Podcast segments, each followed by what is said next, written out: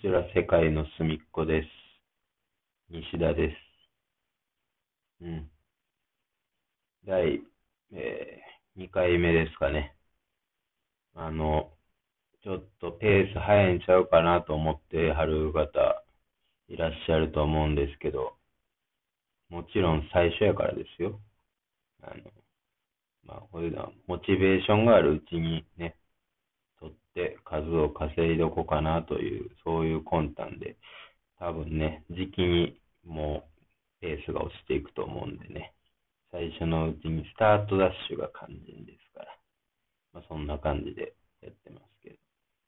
あの、前回はですね、あの、iPhone を買うたらついてくる、あの、付属のね、イヤホンマイクを使ったんでね、多少綺麗な、ま、音質で撮れてたと思うんですがね、あの、まあ、お聞きの通り、またね、玉音放送音質に戻っております。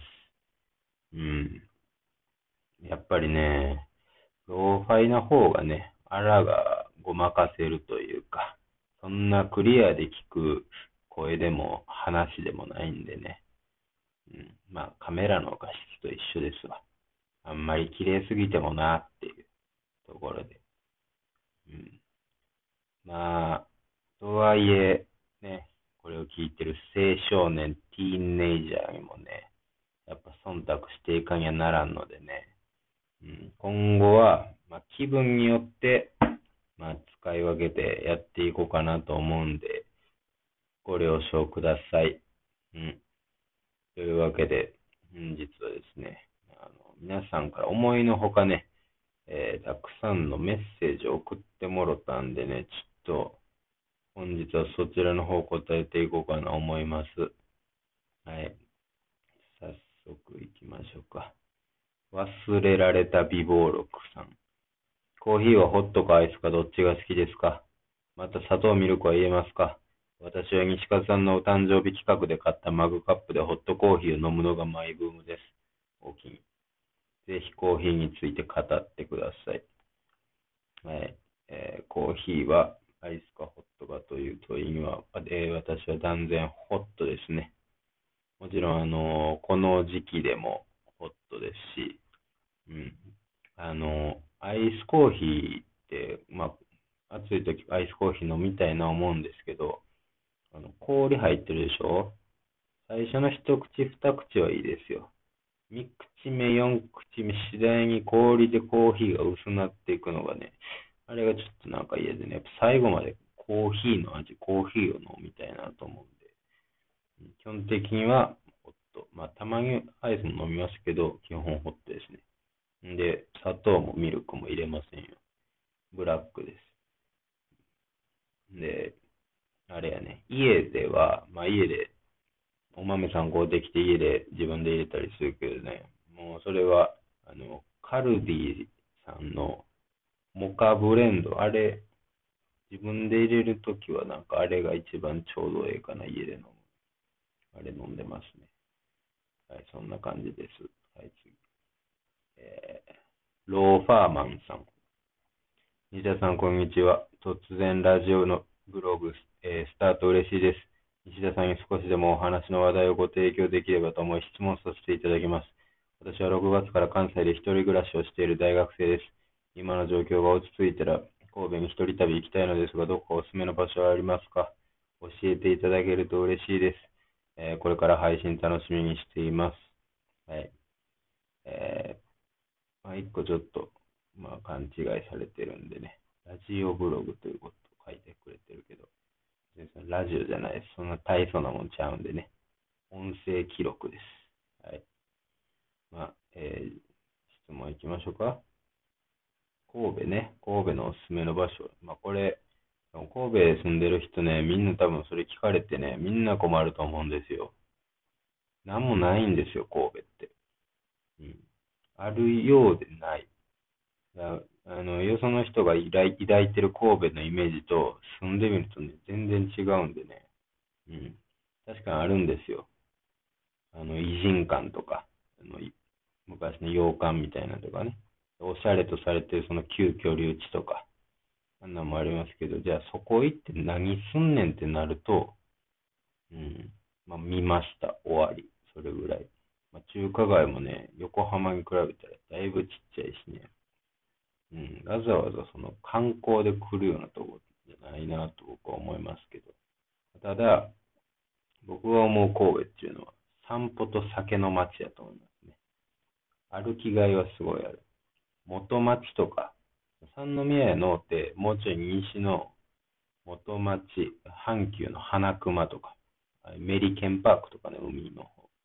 あの辺はよう歩きがいがありますよ。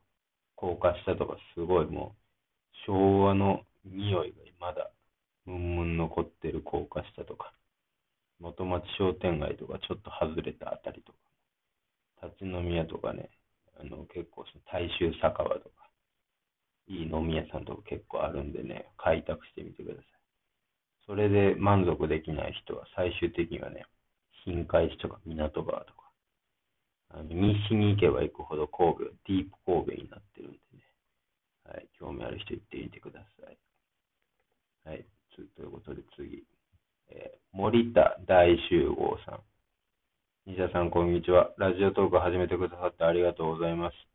西田さん不足でしなびてた西田ファンの気持ちを汲み取ってくださったのでしょうか？SNS が当たり前になってきて、数日音沙汰ない日が続くと、もう枯渇してしまいます。だからこういうコンテンツは非常にありがたいです。珍しい人ですね。はい。えー喋る感じも西田さんらしいトーンで安心します。西田さんのその時の気分でお話ししてくださればいいと思います。むしろいいと思います。最近は仁義なき戦いを映画館に見に行かれていましたが、他に何かご覧になりましたか？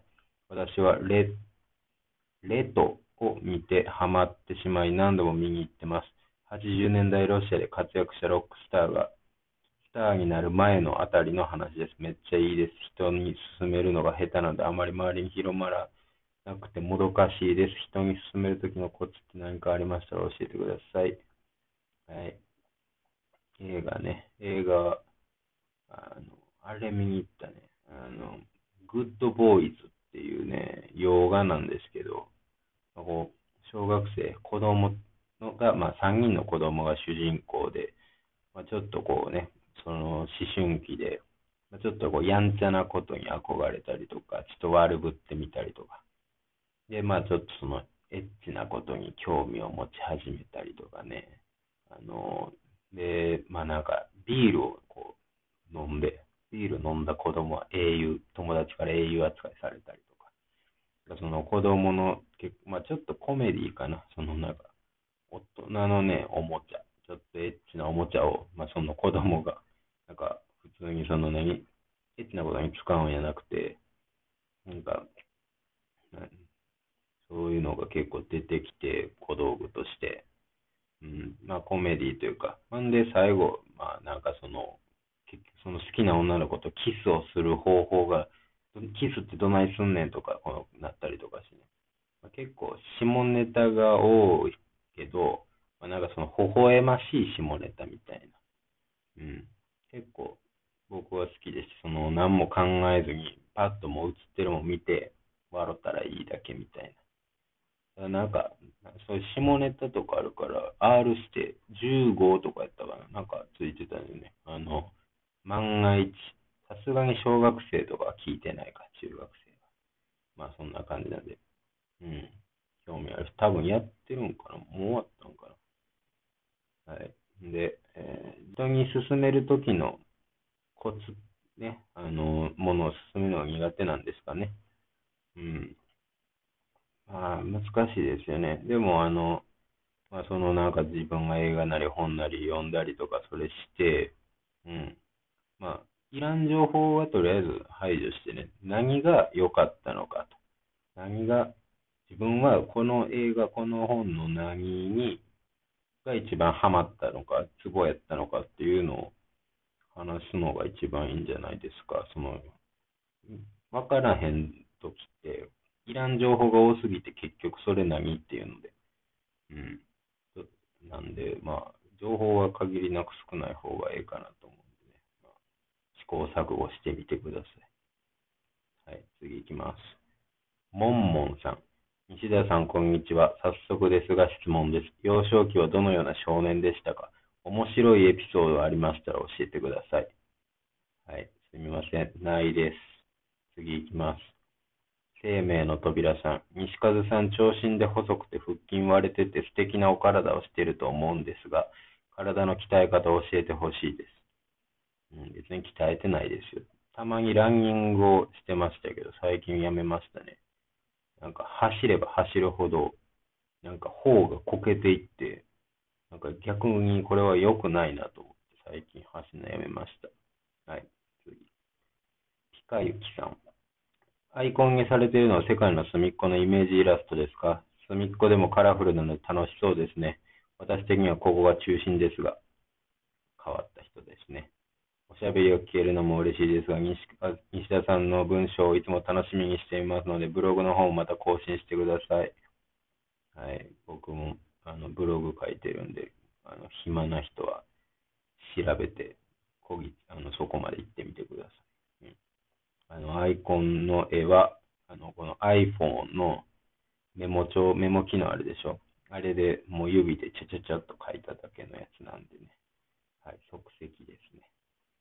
まあ、こんな感じで、もう時間なんでね、今日は質問をお答えしましたのが、次回はどうなるんでしょうね。はい。また皆さんよろしくお願いします。さようなら。